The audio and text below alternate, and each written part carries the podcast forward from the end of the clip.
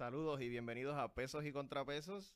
Hoy nos encontramos con el ex secretario de Hacienda, Juan Zaragoza. Juan, gracias por acompañarnos. Gracias a ustedes. Y también me encuentro aquí con Ricardo Cintrón. Juan, antes que todo, queremos saber cómo una persona, ¿verdad? Como, como usted, profesional, que con tanta trayectoria, ahora quiere meterse en este mundo de la política que a veces es, es tan malo, tan... que a veces uno, uno sale con hasta la reputación, a veces hasta manchada. ¿Cómo, cómo, cómo fue ese, ese razonamiento, ese pensar de usted decir, ok, me quiero meter en el mundo de la política? O por lo menos política partidista en términos de algún escaño político. Tú sabes que esa es la pregunta que más comúnmente la gente me hace. este. Y es una, una contestación es un poco complicada, ¿verdad? Eh, porque son muchos factores. Este, para, para dar un poco de contexto, yo tengo 60 años, ¿verdad? Cuando ustedes tengan 60 años, pues ustedes empiezan a mirar la vida de, de, de, de X forma. Este, diferente como la ves cuando tienen 20 y pico, ¿verdad? claro. Este, pues mira, son, son, son varios factores cuando uno los mete en la licuadora. Este, va empezando por, por la crianza de uno, ¿verdad? De donde uno, de donde uno, de donde uno sale. Yo me crié no muy lejos de aquí, ahí al lado de la Gabriela Mistral. Ok. Este, mi hijo mío era vendedor de carro, después billetero, eh, una familia de escasos recursos, este, pero donde todo el mundo había un ambiente de echar para adelante. Tú Sí. sabes, co- cogíamos cupones, pero siempre se, se- eh, siempre se vio como una medida temporal en lo que podíamos echar para adelante. eh, entramos, mi hermano entró a la Yupi, yo entré a la Yupi, mi papá estudió en la Yupi también. Estudiamos, to- estudiamos simultáneamente en la Yupi. Estudió finanzas en la Mm. UPI. Yo estudié contabilidad. Contabilidad. Eh, mi hermano, mi papá y yo estudiamos contabilidad en la Yupi a la misma vez Con su padre también. con mi padre. Ok. sí. Papi se graduó a los 60, nosotros, yo a los 21 y mi hermano a los 21. Sí. Este, viejo independentista, mamá popular, ninguno era eh, servidor público, ¿verdad? Este, Su papá era independiente y su mamá era Popular, popular. sí. ¿Y su hermano? Oh, no quiere yo- decir no, todavía. digo, mi hermano falleció hace unos años, Ok. joven, pero yo creo que él era independentista también. ok. Y yo lo fui, ¿verdad? En mi juventud también. Este, Difícil no serle el OPR. Sí, difícil. Claro, y sí, más en esa época, ¿verdad? En los Sí. 70, en los 80. Este, pues yo soy producto de ese Puerto Rico, diferente al Puerto Rico donde están viviendo ustedes, donde yo tengo una hija de 29 años, donde a tu edad, a la edad de ustedes, yo no tenía la menor duda que yo iba a conseguir trabajo. Pero, Mm. pero ni- ni- ninguna duda. O sea, yo no tenía que estar pensando en un plan B Ujú. de irme Plan para afuera. Sí. No, no, no, no, no, no, no, porque es que era un país donde había esperanza. Y que muchos de los trabajos pagaban ba- relativamente bien en términos del costo de vida que había en ese momento. Y en términos de la preparación, era, sí, te requería menos, así que podía Sí, conseguir. entonces el sistema funcionaba, tú sabes. eh, aún si le das un poco más para atrás, ¿verdad? Yo antes de la Yupi, yo empecé en la Yupi a los 17, pero dale más para atrás cuando yo tenía 12, 13 años, que yo me pasaba corriendo bicicleta por ahí por Caparraterra. Mm. Eh, tú me preguntabas en ese momento que yo iba a ser cuando grande, y yo relax te decía, yo voy a ser economista, yo voy a ser Te Pero- gustaban los números de siempre. Sí, un doctorado en matemáticas. Este, te iba a decir, pero ven acá, pero tú tienes un coge cupones. ¿Cuál, es- cuál es esa actitud que tú tienes? Mm, No, porque la vieja me dijo que si yo estudio y me fajo, pues puedo hacer lo que yo quiera. claro. Pregúntate, pregúntate si esa teoría funciona hoy. Sí. Entonces, yo soy de ese Puerto Rico. Que la vieja te decía eso, ¿no? Usted, che para adelante, vele la juntilla, fájate, este, y, y tú, tú puedes hacer lo que tú quieras. Este, Con trabajo puedes hacer lo que tú quieras. Exactamente, trae la Yupi, fue súper bien, fui la nota más alta cuando me gradué, me becaron en Estados Unidos, cogí la revalida de CPA, fui la nota más alta cuando la cogí también. O sea, y todo eso desde ahí de Caparraterra, El cogiendo American cupo- Dream. Sí, una el historia de progreso tremenda. Entonces tú, cuando tú me- ves para atrás, ah, estudié en la Yupi a cinco pesos de crédito. Ah. Mi bachillerato, me, mi sí, bachillerato sí. me salió. ¿Alguien sabe cómo, cuánto está la de derecho ahora? ¿Tú sabes? Derecho, yo creo que están sobre ya 300. Mi si bachillerato neto de matrícula de honor. Me salió como en 100 pesos. No por crédito, no anual. Los cuatro años. Wow. Neto de matrícula de honor, como 100 pesos. Este, Entonces, cuando tú ves eso, y yo y con ese bachillerato yo he dado candela en cantidad. Hice mi MBA en Estados Unidos, vine para acá a trabajar en una empresa que se llama Pricewaterhouse. Después fui subsecretario de Hacienda a los 29 años con Juan Agosto Alicea. Después me fui a otra empresa que se llama Arthur Anderson. Allí llegué a socio, llegué a jefe de, de- de la división. Este, entonces, como tú dices, pues ese es el American Dream. Y entonces cuando tú llegas a cierta edad, tú dices, caramba, yo tengo una deuda bien brutal con el país. Ujú. Este, este país, eh, y así mismo mi hermano fue muy, muy exitoso también. Y mi hija que estudió en la Yupi, no a cinco pesos, ¿verdad?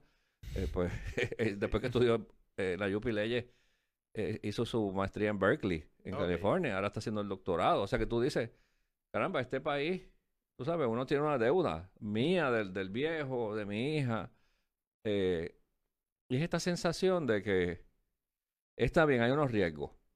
Hay unos riesgos que, uno puede salir desacreditado. Este. Pero oye, Uno yo, yo, yo- dice, sí, ya- ya yo lo he tratado dos veces. Yo estuve a finales, en el último cuatro años de Hernández Colón en Hacienda, no salí desacreditado. Estuve dos años como secretario bajo. García Padilla. Entiendo que no salí desacreditado, eso lo dirán ustedes. Eso lo dirá el público. Bueno, no como, no como el, el- el último, ¿eh, Raúl, claramente. Ah, no, no, Exacto, no, exacto. Entonces tú dices, bueno, si yo hago las cosas como tienen, hay que hacerlas. ¿verdad? Poniendo al país primero. Pues el viejo mío siempre me- era fanático del béisbol y siempre me decía, si te vas a ponchar, tiene que ser tirándole. Mm. Mm. O sea, no- ni para el cara que te, te la, cue- te la canten. Sí, tiene que ser tirándole. Ayer, Sí, sí. ayer el último bateador le esperó dos. Y, Ah, y después hizo el swing en la tercera y pues ya, pues ya perdimos. Sí, yo estuve allí. ¡Tírale, tírale! Yo estuve allí ayer y todas las noches anteriores. Ah, Fue no, sí. una agonía. Este, pues oye, pues por eso te decía que cuando tú metes todo eso en una licuadora, la crianza, el viejo, de dónde salí, dónde llegué, la deuda de que tengo con el país, este, la edad, pues uno dice, oye, todavía me siento que cuando le doy a la tecla de total, le debo, le debo al país. Tengo, todavía tengo, tengo un balance en esa cuenta. Este, entonces, pues eso provocó que hace año y medio decidiera correr para gobernador. ¿Verdad? Y fue una experiencia extraordinaria. Estuve corriendo toda la isla y la sigo corriendo, ¿verdad? De costa a costa. Eh, pero entonces llega un momento, llegó un momento en diciembre donde tenía que tomar una decisión ya oficial de la erradicación de la candidatura. Y sumé y resté. Qué y- bueno en eso. Sí, que soy bueno, sí. Y, y entonces dije, déjame sentarme con el presidente del partido. Me senté con él. No fue al revés, no fue que el presidente... No, esa es una buena pregunta porque mucha, gente, piensa a raíz que, de lo que pasó Mm. antes también. que- de- exacto, oye, y lo piensan con, con, con, con- con razón, de que, de que llaman a uno para torcerle el brazo. Claro. sí. Este, pero no, en mi caso fue al revés. Yo fui donde dije, "Oye, oye, yo, a fin de cuentas, mi interés es servirle al país. Mi campaña, yo la veo como una campaña a fuego lento. Pues soy un candidato no tradicional, con un mensaje no tradicional. Ujú. Nece- me, tengo el feeling que me hace falta como, me estoy quedando corto de pista. No tradicional porque habla de sustancia. Exacto. Sí. Me, me queda como un añito para que ese avión despegue. Necesitaría un añito más. Este, estoy corto de. Entonces no me quiero arriesgar a quedarme fuera, ¿verdad? Eh, y ahí, pues, acordamos que era- hacía sentido irme para el Senado. Y había discutido con mucha gente sobre esto y mucha gente cuando hablaban sobre su candidatura a gobernación la, la veían con buenos ojos, pero decían, me gustaría que, que vaya para el Senado por acumulación porque si se queda fuera, pues lo perdemos como, como un, un político que, Sí. con un tremendo potencial, ¿verdad? Para hacer las cosas bien. Exactamente. Y, y tú traes un buen punto y es preguntarme si fue que me llamaron. Este, en, la, en la misma conferencia de prensa donde yo anuncio la decisión, que estaba el presidente del partido, una periodista me pregunta eso, ¿verdad? Ahí mismo. Ahí mismo. Y, y frente al presidente, Sí. bueno, aquí él te puede decir que él no me llamó y es que mira de esta forma, que él me podía ofrecer a mí Mm. un puesto con 75 mil pesos, un contrato, este, algún guiso, algún guiso para algún familiar. Yo no estoy buscando nada de eso. Este, o sea que en ese sentido, pues, él tal vez quiso en algún momento llamarme, pero no tenía nada que ofrecerme. Porque como a mí lo que me mueve es servirle al país. Claro. Tú sabes, contrario a otras situaciones que se dan, que te dicen, acomódate aquí. O- oye, como me dijo una señora en Ciales, como un mes antes de mi decisión, que me dice, Zaragoza, mire, es que estoy preocupado, lo tengo reguindado del corazón. Ay, Dios. Digo, anda cara, pero oye, Es algo Yo- que yo no sé. sí, sí, sí, yo estoy bien, yo no sé, yo, yo, yo- que tú sabes que yo no sé. Ajá. Y me dices que yo no sé de qué usted va a vivir cuando pierda Ah, la, ah, wow. la campaña. Digo, "Pu- pues viviré de lo que siempre he vivido, de trabajar. El esfuerzo que usted- Tú sabes. una oficina, me, me- me acaba de indicar también que... Sí, sí, oye. Sí, sí. Ay, Y, bueno. y pues eh, eh, es interesante porque el presidente del partido dice, bueno, es que a un candidato como Juan lo único que yo le puedo ofrecer es cariño. no, no- tengo más nada que ofrecerle. O sea que en ese sentido, pues, contrario a lo que alguna gente piensa que me llamaron, o oye, o, o teorías que hay allá afuera, que dicen que negocié con Batia, quitarme por un puesto. Pues mira, este, para hablar en arroyo habichuela, eh, pues la gente lo que estaría diciendo es que yo me quité por aceptar un puesto en el gobierno donde me estaría ganando una octava, una novena parte de lo que me gano ahora. Y si eso es buen negocio o no, que la gente juzgue. ¿verdad? Este, porque usualmente es al revés. Sí. Usualmente la gente, mucha gente va al gobierno a guisar. Sí. Muy poca gente va al gobierno a ganarse una sexta, una séptima, una décima parte de lo que se gana. ¿verdad? Como me ha pasado a mí dos veces en mi vida. Este, así que tampoco, o sea, yo no estoy buscando buscando ni puestos ni chavos. Yo No. tengo, yo he sido bendecido por el Señor en cuanto al éxito profesional y el éxito financiero también. O sea, yo no tengo, no, no tengo esa necesidad. ¿Y usted entiende que eh, su mensaje, su plataforma, eh, no, no conectó con, con, con Puerto Rico por el factor reconocimiento? o No, por oye, otras- conectó. Lo que pasa es que era, era, era fuego lento.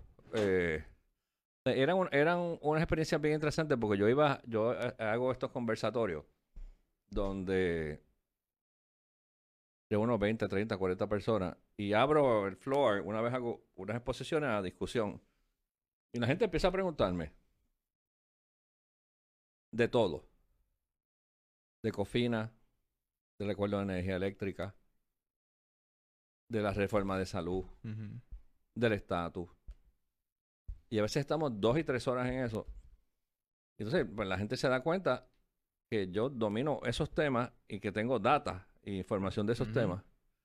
Eh, entonces, el problema es que no me quieren dejar ir. Porque ellos me dicen, es que de las pocas veces que viene un político aquí que conoce, que puede hablarnos desde de, de- de- de los issues que tiene eh, educación especial en, en, eh, el sistema de educación, hasta el acuerdo de energía eléctrica, hasta el presupuesto, hasta el IVA, y que viene y tú le haces preguntas y te contesta. Dice que Este, usted viene con fundamento, como, como debe o sea, ser. entonces la gente me persigue hasta el carro.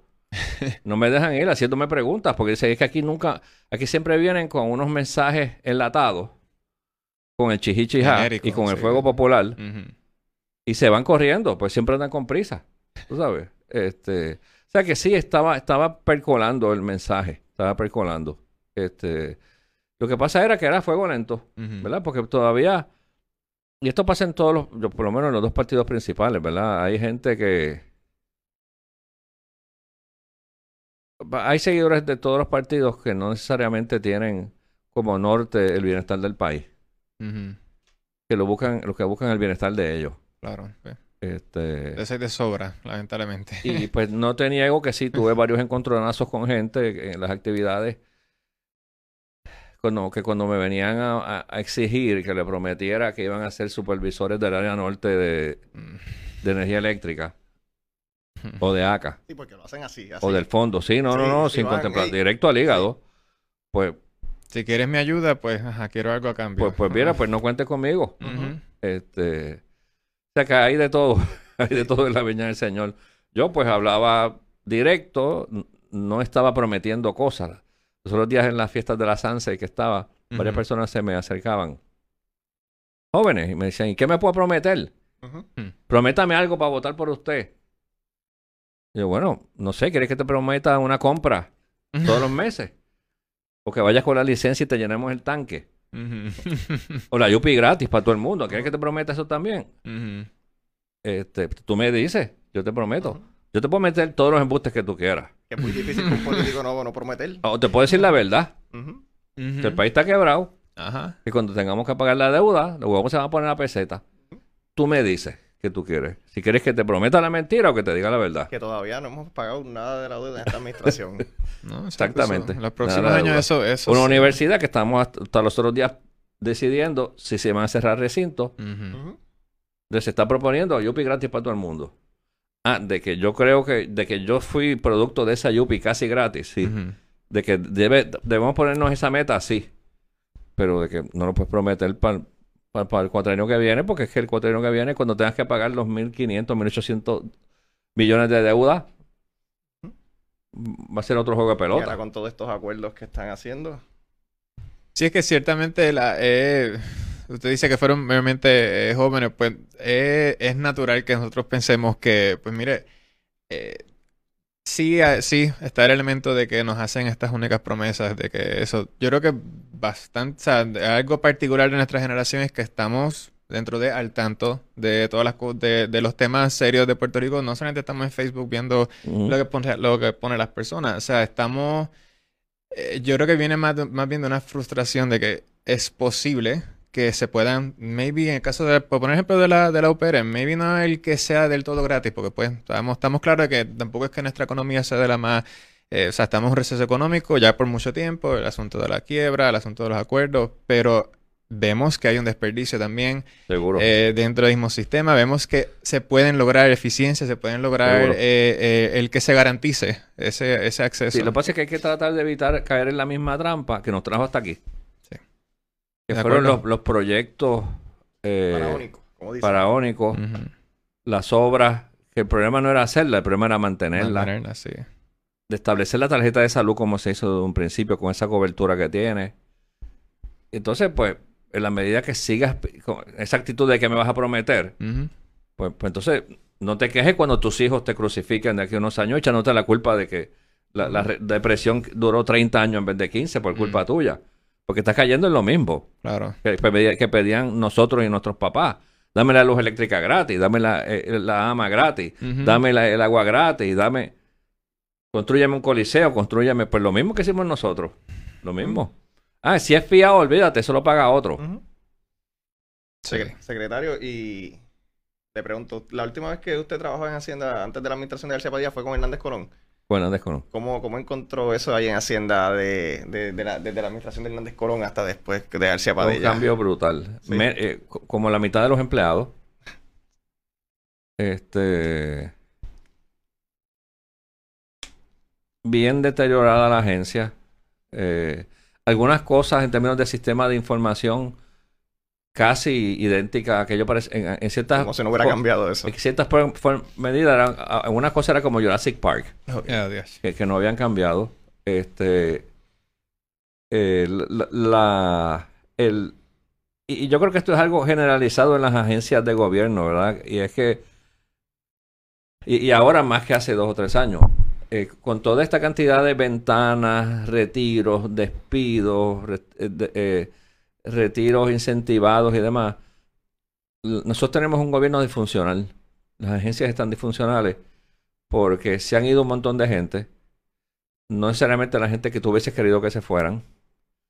Las agencias, como regla general, están, están a cargo de gente que son incompetentes gerencialmente. Sí. Cógete, cógete el niño símbolo, el secretario de salud.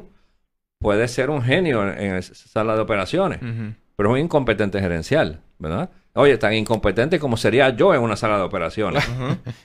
Yo soy un, un incompetente operando. Pues él es muy competente operando y muy incompetente administrando. O sea, todo depende de, de- en donde Sí, tú sí. te metas. Claro, claro. Donde tú te metas. Tú no le puedes atribuir cualidades de administrador a un cirujano. Bueno, nosotros los abogados pensamos que podemos hacer de todo. Ese- Sí, eso no- Tenemos que reconocer nuestros límites. Eso es el problema, ese es el Sí, problema. ese es parte del problema. Pero hay que reconocer los límites porque si no viene Sí, sí, no, es verdad no. Eso Sí. no. Y entonces, pues, tú te coges esas agencias disfuncionales, des- desmanteladas, eh, sin, sin liderato gerencial, sin una cultura de medición de resultados, que mucha gente que está ahí son de los que se pegaban a los candidatos y le hacían lo mismo que le hacían a usted. Sí, el concepto del mérito ya eso quedó atrás, Sí, sí, lamentablemente. concepto de mérito, allí no se, la- las cosas no se miden, eh, no hay reporting, o sea, era, eh, era, era terri- y, y- y- y posiblemente lo peor que encontré era que un, un cáncer que había surgido en los 70 y en los 80 poco a poco, que era esta actitud eh, moscosiana, por decirlo así, de, de, de la época de oro de Moscoso y las 936, cuando las Ujú. 936 había, que- había que darle todo lo que, todo lo que pedían, y Hacienda doblaba las rodillas siempre, todo lo que pedía, todo lo que pedía se le daba en fomento, se le daba en Hacienda. Esa actitud empezó a permear la operación de Hacienda con todos los negocios. Eh, y, y ese y, esa actitud de que permitido por ley en el caso de las compañías exentas, de que casi todo era negociable, pues cogió y arropó Hacienda completa.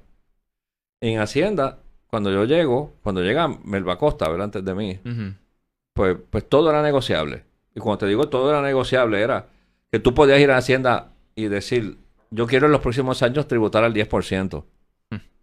Y Hacienda te iba a hacer un acuerdo. Si tú pagabas la cantidad correcta, de que tú ibas a pagar al 10%. Eh, porque había esta filosofía que una herramienta fundamental del desarrollo era tener flexibilidad para que Hacienda pudiera negociar lo que quisiera. De que son abogados.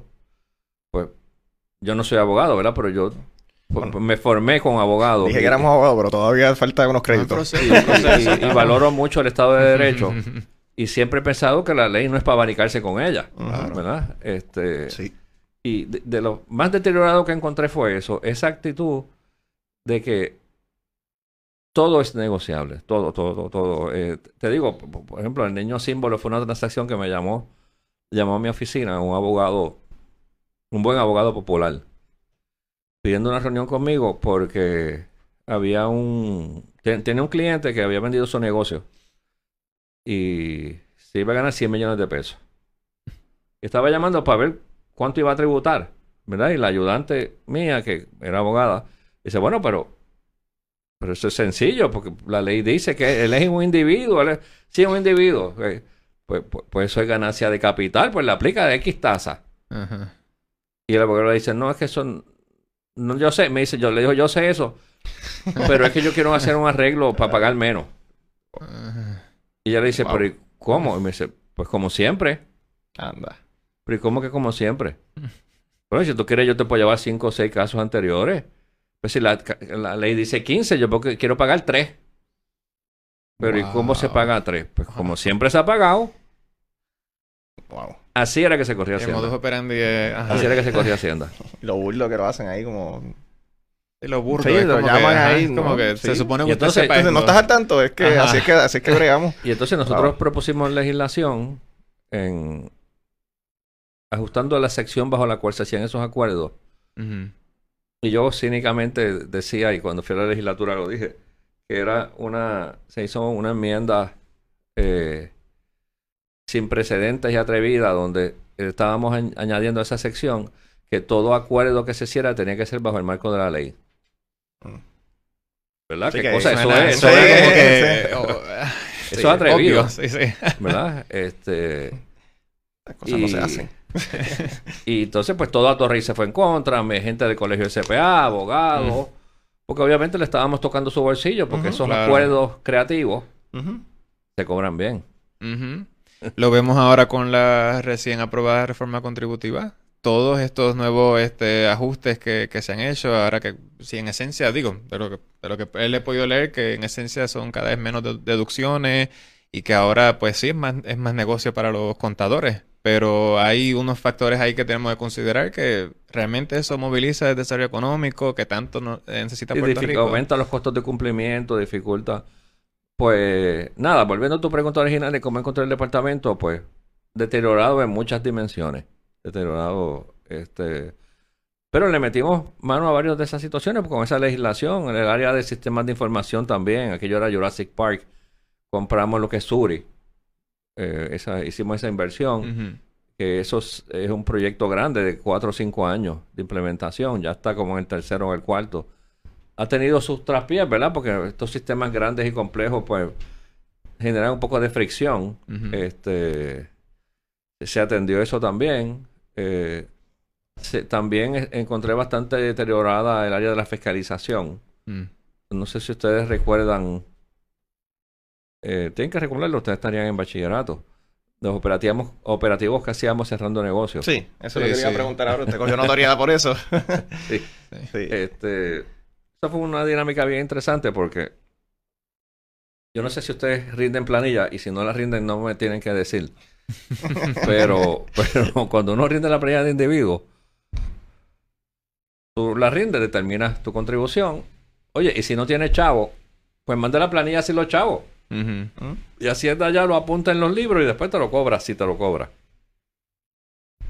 Es, es normal. Y entonces hay un conocimiento generalizado de que la gente entiende y es correcto de que el delito es no radicar. No es no pagar. Mm. ¿verdad? Entonces yo llego a Hacienda y a los pocos meses le digo a alguien, ven acá. Y la planilla que rinden los negocios de IBU, Mm. la planilla mensual. Tú vendes, cobras el IBU y mensualmente haces una planillita y mandas a los chavos. Digo, ven acá, esa planilla, hay gente que la manda sin chavo. Porque a mí no me hacía sentido que la mandaran sin chavo. Claro. ¿Verdad? Porque ¿qué tú me estás diciendo en la planilla? Me estás diciendo, no, mire, señor secretario, Negocio, ¿no? yo tengo una tienda de vender ropa, vendí 300 mil pesos, en aquel momento era poner 7%, vendí 300 mil pesos, cobré 21 mil, pero me quedé con ellos. Y dije, eso pasa. Mm. Porque, oye, si yo me quedara con ellos, yo ni rindo. Claro. Pero yo, la gente de verdad me, me envía una planilla diciéndome que se quedaron con los chavos.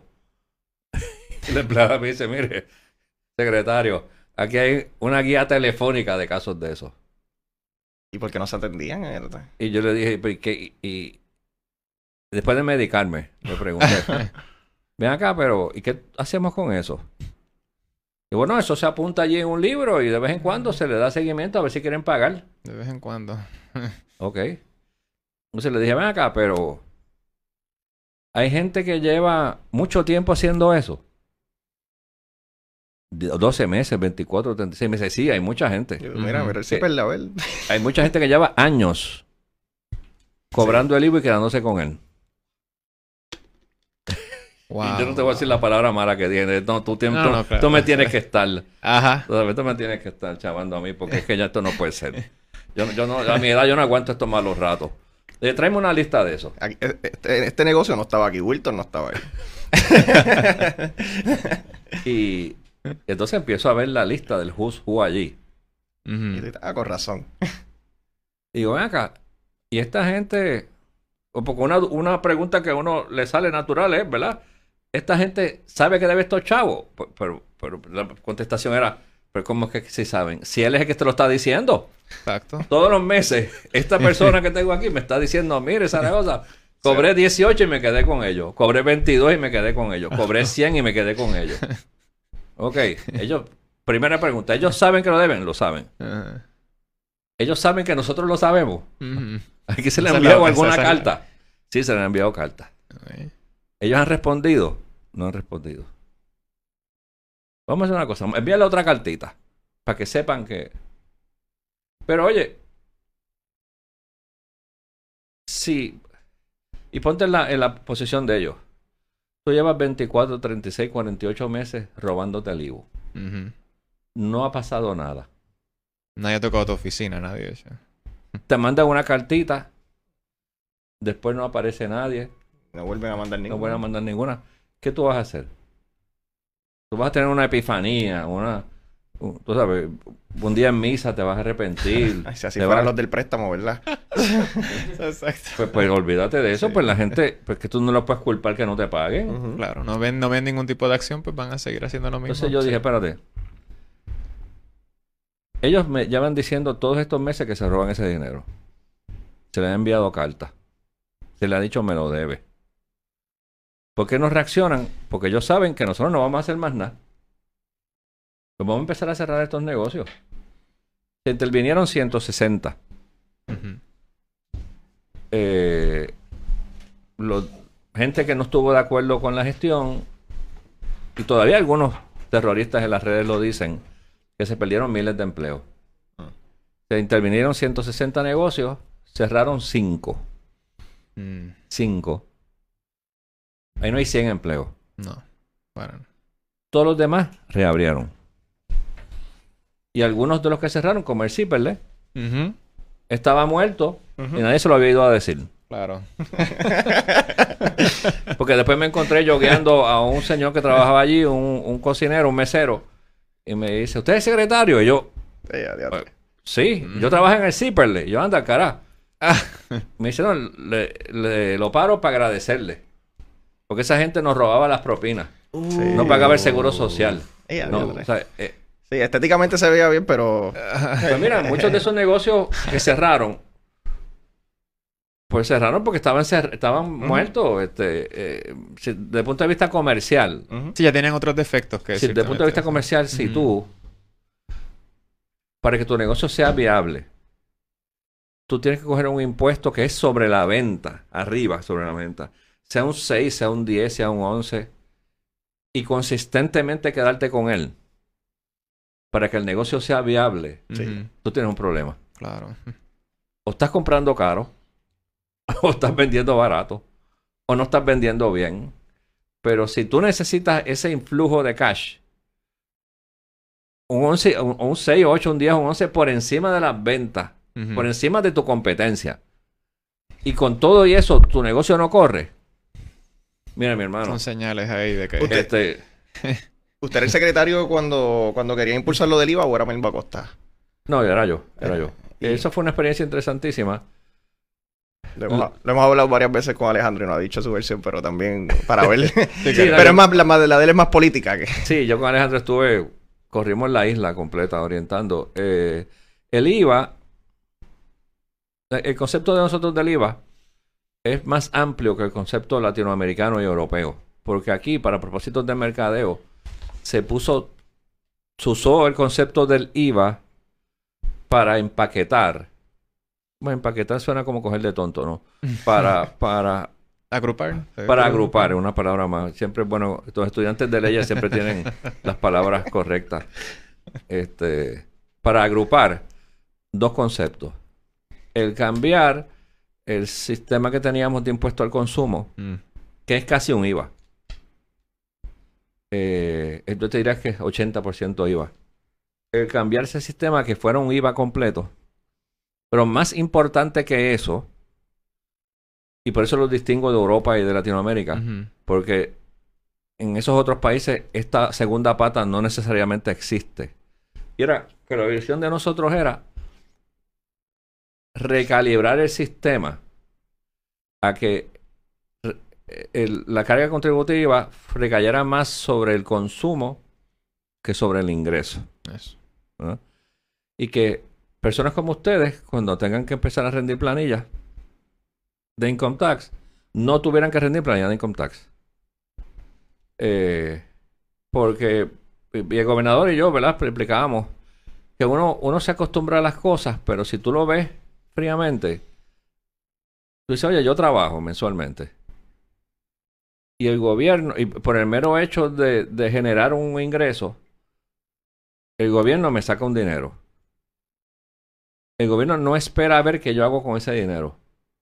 No sabe si yo lo uso para mantener a los viejos míos que están enfermos, si lo ahorro todo, si lo invierto todo, si me lo bebo todo. O sea, el gobierno le es indiferente.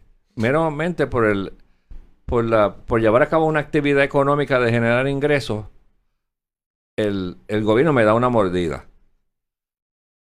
Y eso como que no hace mucho sentido. Y la, la lógica de nosotros era, vamos a dejar que tú trabajes, vamos a dejar que inventes, que, que- como ustedes que están buscándose, bu- buscando alternativas, va- voy a dejar que generes tu ingreso.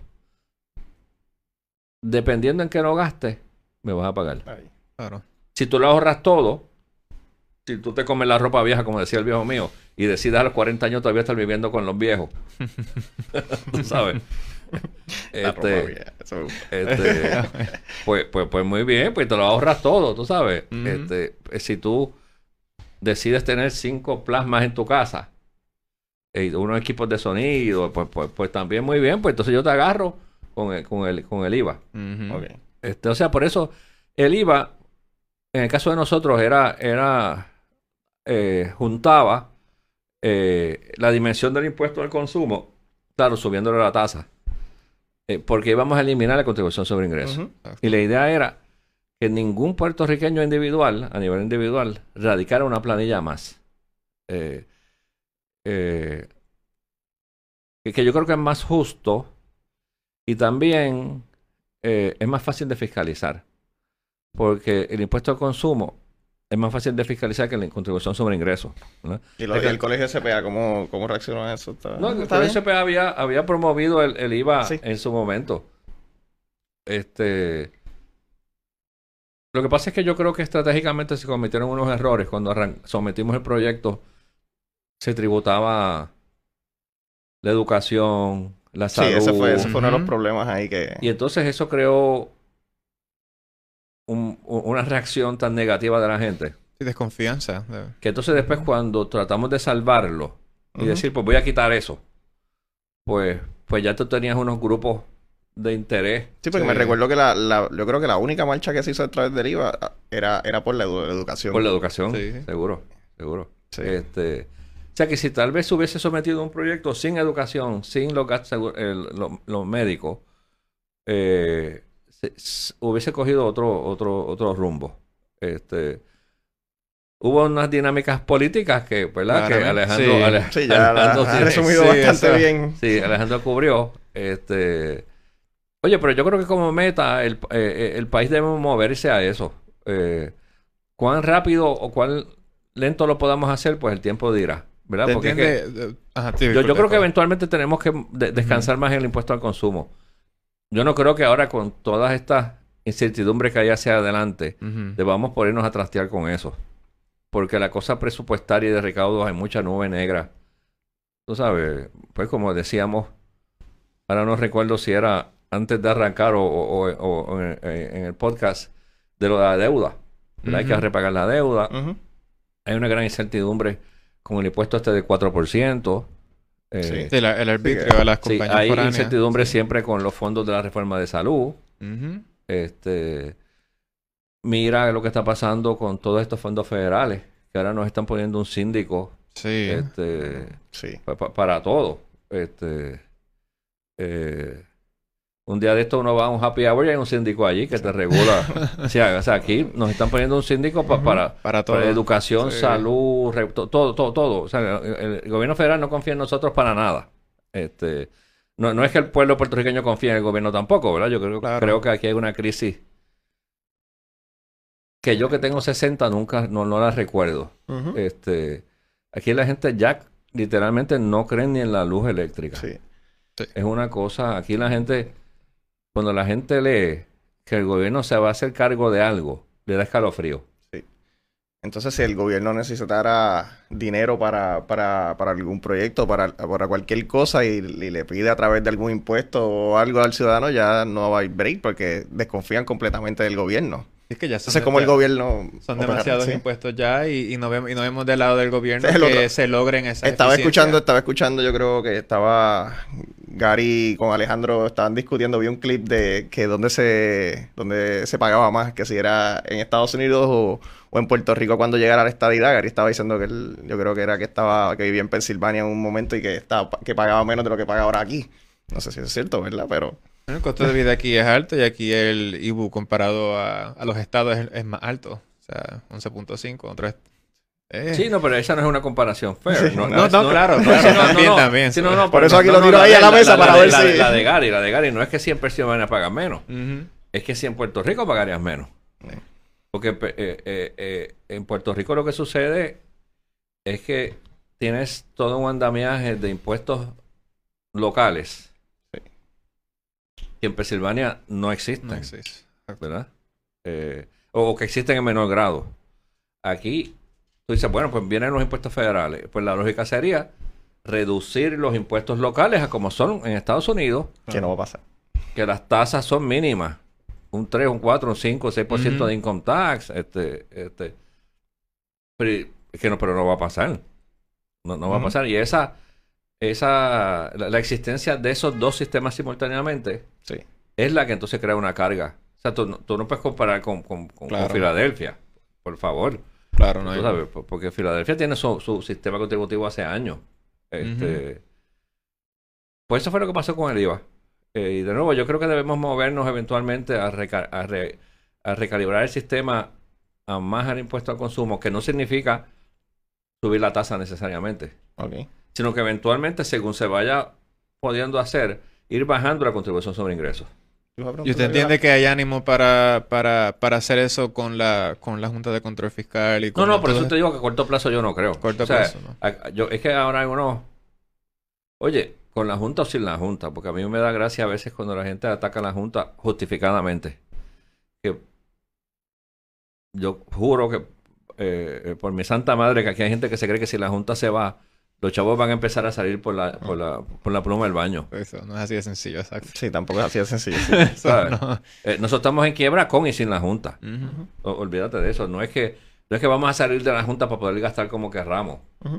Pues no tienen la Junta. La Junta lo que impone es su filosofía de gasto. No tendríamos la Ah. Junta, tendría la jueza Soy entonces que decir directamente también. aunque Sí, un Sí, cobro de dinero en el tribunal y ya. Sí. Pero es que si tú estás, porque si tú estás pelado, estás- estamos pelados con y sin, Sí. Ajá.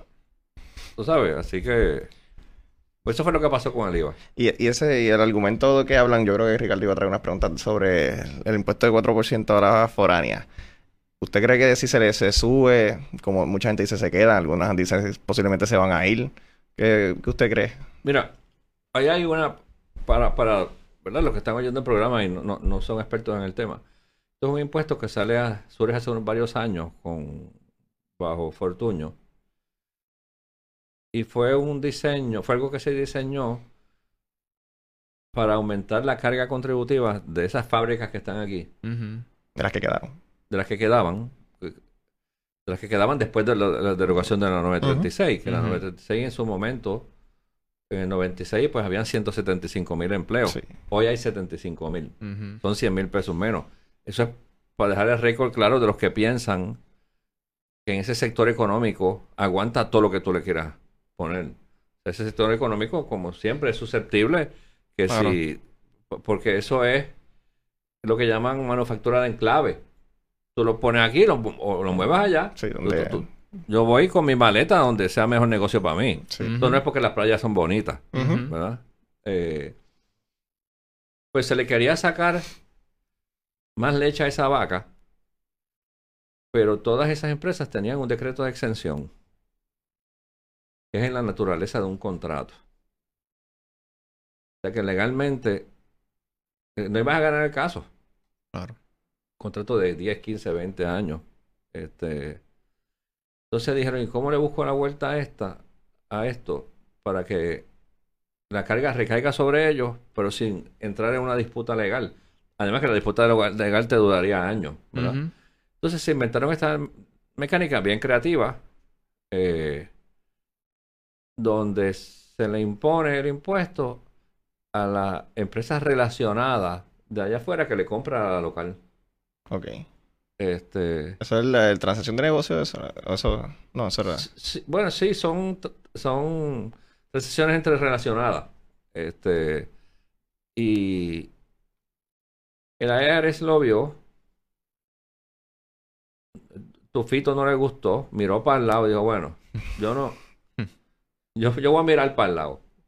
Pero desde el principio no- nos dijo, esto pónganle fecha de muerte. Ajá. Y que siga Porque- bajando también, si no me equivoco, que no sé. Empiecen a bajarlo, pónganle fecha de muerte, porque a mí no me gusta esto. Porque a fin de cuentas, el que está pagando el ticket, dijo el americano, soy yo, siendo el americano. Este, porque ese impuesto, esas empresas lo reclaman como un crédito en la playa federal.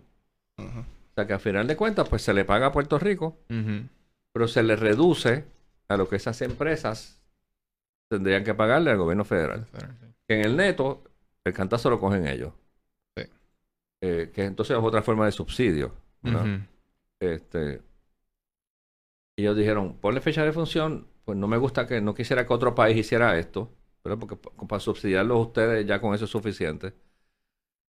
Y yo te diría que desde el arranque, eh, eso se sabía que estaba esa, eh, esa situación. Se corrió, cuando empezó la, la administración de Alejandro, se hizo una movida agresiva porque se congeló al 4% y eliminando la reducción que tú mencionabas. Eso estaba, te- estaba diseñado para ir reduciéndose poco a poco. Este, y se congeló y se dejó al 4. Este, hay gente que, o candidatos que, que proponen, Sí. pues, pues cuando yo llegue, pues yo voy a subir eso al 6, al 8, al 10. Ah, sí. si no se han ido, se- no se van a ir, dicen. No se van a ir. Este. Oye, algunas se irán, otras se quedarán. Este, me parece ese tipo de planteamiento un planteamiento completamente irresponsable. Y- Este, porque tú tienes que sentarte con Estados Unidos. Estados Unidos ya te dijo, eso tiene fecha de función. Sí. Estados Unidos te puede decir, olvídate de eso, ya eso no es acreditable. Este, y estas empresas son, oye, estas empresas están para hacer negocio y para hacer dinero. Esta gente no son hermanitas de la caridad. Este, y tú no la puedes culpar po- por, eso. Este, todavía al día de hoy se sienten estas empresas, yo conozco em, personas que trabajan ahí en altos puestos altos, todavía en estas empresas se siente el impacto negativo de cómo se legisló esto, bajo Ecuatoriano Fortuño, que se legisló en un fin de semana. Mm. Eso todavía hay empresas que resienten eso. Mm. Y eso se ha visto reflejado en lo que llaman en ese ambiente, en el pipeline de productos. En, en, en los productos. Ustedes saben que en este ambiente de farmacéutica, pues estos productos pasan por unas etapas, ¿verdad? Sí. De pruebas, de aprobación, de. Pues, pues estas empresas, dentro de su planificación estratégica, pues dicen, bueno, este producto lo voy a poner aquí, lo voy a poner en Irlanda, lo voy a poner en Puerto Rico. Pues eso ha tenido un, un efecto negativo en los, en los productos. Porque a fin de cuentas, la vida de estas plantas aquí en Puerto Rico, para un gerente general que está corriendo esa planta aquí, la, la vida de esa planta depende de que la compañía matriz eh, ponga productos a manufacturar aquí. Y, Cierto. y la, la- para otras compañías que, que corporaciones que quieran hacer quieren invertir en Puerto Rico van a decir, "Ah, pero es que aquí nos cambia la regla del juego en una semana. También. Exactamente. Sí, que hay inestabilidad política, que no hay que- claridad en, en- y, Sí. y que si existe un plan o no de, de, de cómo mira, mitigar esto. Mira, si, si, si yo fuera gobernador o, o, o estuviera en el ejecutivo en ese momento y tuviera participación en esto, el 2 de, el de enero yo arranco y me monto en un avión. Y luego de haber hablado con los ejecutivos de aquí de Puerto Rico, de esas 8 o 10 empresas, porque lo bueno es que son pocas. Voy y me reúno con los altos ejecutivos en Estados Unidos. Y le planteo la situación, mira, aquí está pasando esto, ustedes aportan 2, 3, 4, 500 millones de pesos este, a la isla. Este, bajo este sistema, tanto lo aportan a través del 4%, tanto lo aportan la planta que tú tienes en Puerto Rico. Ya el americano dijo que esto es insostenible, tenemos que cambiar esto. Yo necesito reabrir ese contrato voluntariamente. Vamos a sentarnos a negociar. Eh, y como en toda negociación, el- la suerte que tú puedas tener va a depender de tu leverage. Claro. ¿verdad? Eh, leverage siendo los puntos fuertes que tú tienes en, en esa negociación. Este, si se le puede sacar más leche a esa vaca, pues posiblemente sí, eh, ¿verdad? Yo creo que en la medida que se le da un poco de estabilidad, se, se quita esa nube negra de que el americano en cualquier día tenga un coraje quite eso, tú eliminas eso, este, te sientas con esta gente, logras que ese pipeline de productos empiece a correr de nuevo, amplíen operaciones en Puerto Rico, pues eso te genera más empleo, te genera más impuestos, pero hay que hacerlo responsablemente. O sea, esto no son cosas de tú ponerte una bandana de la, uni- de, de- de la bandera de Puerto Rico y pasar una legislación al 3 de enero. O, o 3 no, porque no, la sesión no está todavía en acción, pero el 3 de febrero, subiendo esto al 10% y que Dios reporta, Sí, reporta suerte, oye, porque ustedes no son muy jóvenes, pero aquí habían 175 mil empleos en esto en, en el 96. Este, y Puerto Rico se desindustrializó de allá para acá. Ujú. Ah, que no se van a ir. Bueno, es que tú no sabes si se van a ir o no se van a ir. Porque cada caso depende. Este, oye, y después de lo del huracán María, donde se le ha añadido un grado de vulnerabilidad más a las plantas de aquí. Sí. Pues, oye, pues no empuje, no empuje porque ya de María para acá, ya el mismo FDA le dijo a muchas de estas plantas, tú ves buscando un plan B para manufacturar ese, esa insulina, porque no puedes depender de, yo no, el, mundo no puede depender de la insulina de Puerto Rico, que venga un huracán y cierre esa planta un mes. Sí. Así que tú ten tu plan de contingencia y fabrica insulina en otro sitio. O sea que eh, eso de los que, ah, decíamos aquí con mucho orgullo que el, el único país en el mundo donde se fabrica X medicinas en Puerto Rico. Eso ya está desapareciendo porque es que ponte tú en la alta dirección de esas empresas. Eso es un suicidio. Sí. Un, un país susceptible Y ahora con a huracanes y susceptible a terremotos. Sí. No, no, no, no, no, olvídate de eso. O sea, Sí. no es que no es que yo me voy a ir, pero yo voy a tener un plan B. Sí. Porque yo, yo no puedo depender desde el punto de vista de negocio de fabricar exclusivamente ahí. Sí. Y eso mismo, entonces hace más vulnerable la operación de Puerto Rico, porque en la medida que tú me subes los costos de hacer negocio, No, pues oye, yo no, yo no voy a cerrar de un día para otro, pero voy moviendo mi producción para allá. O sea que estas son cosas que hay que cogerlas con seriedad. Estos son, eso es un mundo financiero, económico sofisticado tienes que hablarles con claridad a esta gente, tienes que darle certeza. Pero yo- creo que hay, hay soluciones, pero no se puede hacer así a la cañona. Sí, no, ciertamente necesitamos un gobierno que tenga, que tenga un plan este, sensato, con fundamento, porque esto sigue siendo un sector de la economía considerable. Si no me equivoco, es como el Producto Interno Bruto, es un 33% en la isla, o sea, son todavía muchos empleos, los salarios siguen siendo en promedio altos que en otros sectores. No puede ser de que, de que dependamos también de, de que, pues, si como est- esto surge también en parte porque en el Tesoro Federal, pues, hay una nueva administración y que no es este, simpática con Puerto. Rico, que tiene desconfianza con nosotros, que dice que el gobierno entero es corrupto, y, pero la gente es buena. Eh, pero, ¿y qué hacemos nosotros acá? ¿Qué plan tenemos? Eh, ese, es- son esas discusiones que, que, que hay que tener. Yo diría que para el próximo cuatrienio, eso es de los retos grandes. Sí. Eh, todo esto de la credibilidad. Sí. Porque hemos, hay un déficit de, un déficit de credibilidad brutal. Brutal, brutal. O sea, Como usted dijo, de- del gobierno federal y del pueblo de Puerto Rico. pueblo, o sea, las dos dimensiones. sí. O sea, a esta gente, me decía el otro día alguien en broma y en serio que tú vas, a, un funcionario de aquí va a Washington, del gobierno de Puerto Rico, y, y le dice a algún ejecutivo de allá, good morning, y el tipo mira por la ventana a ver si está de noche. Porque ni, ni- ni el good morning se lo creen. este, no sé, en un ambiente así, eh, que no te creen, oye, y de cierta forma con toda la razón del mundo. Sí, Este. Sí, ya podemos ver con lo de Nancy Pelosi que quieren aprobar este un dinero para lo que está pasando aquí en Puerto Rico y ya Trump dijo que, que no va a firmar que nada. con, con y él no cuenten. Incluso creo que también el Senado dijo lo mismo. so, ya hay dos barreras sí, ahí. se alinearon ya. Sí. Exactamente. Y entonces, para llover sobre mojado, no sé si han estado al tanto de la investigación que tiene el IRS sobre Microsoft.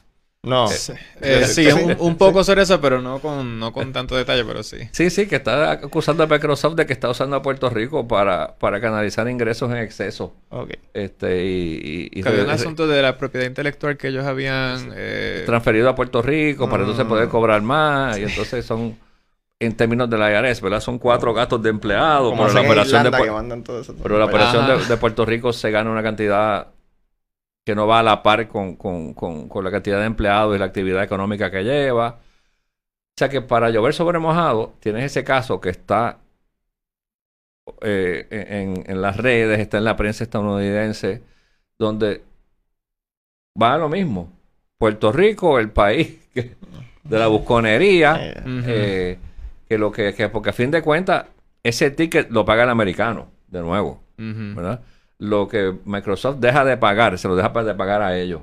Este, o sea que, los Puerto Rico Papers. exactamente. Mm. Entonces que ahora para llover sobre mojado, pues entonces le añades eso, entonces le das, le das más piedras para que te tiren, Sí. Sí. tú sabes. Este, no, es una, es una situación, aquí va a estar, lo, lo malo con la credibilidad es que toma años en recobrarla. Sí. ¿verdad? Este, y a nivel individual, pues la gente, como te decía, la gente le da escalofrío. Cada vez que oyen, no, y el gobierno de Puerto Rico va a hacer tal cosa, se va a hacer cargo de repartir esto, se va a hacer cargo Sí, de... ya con, lo- con, con el suministro ahí para el sur, sí. No, o sea, que, el- es que el, el gobierno... esto ha sido algo progresivo, ¿verdad? Lo que pasa es que llegó a su clímax en este cuadrenio. El gobierno colapsó. O sea, aquí no...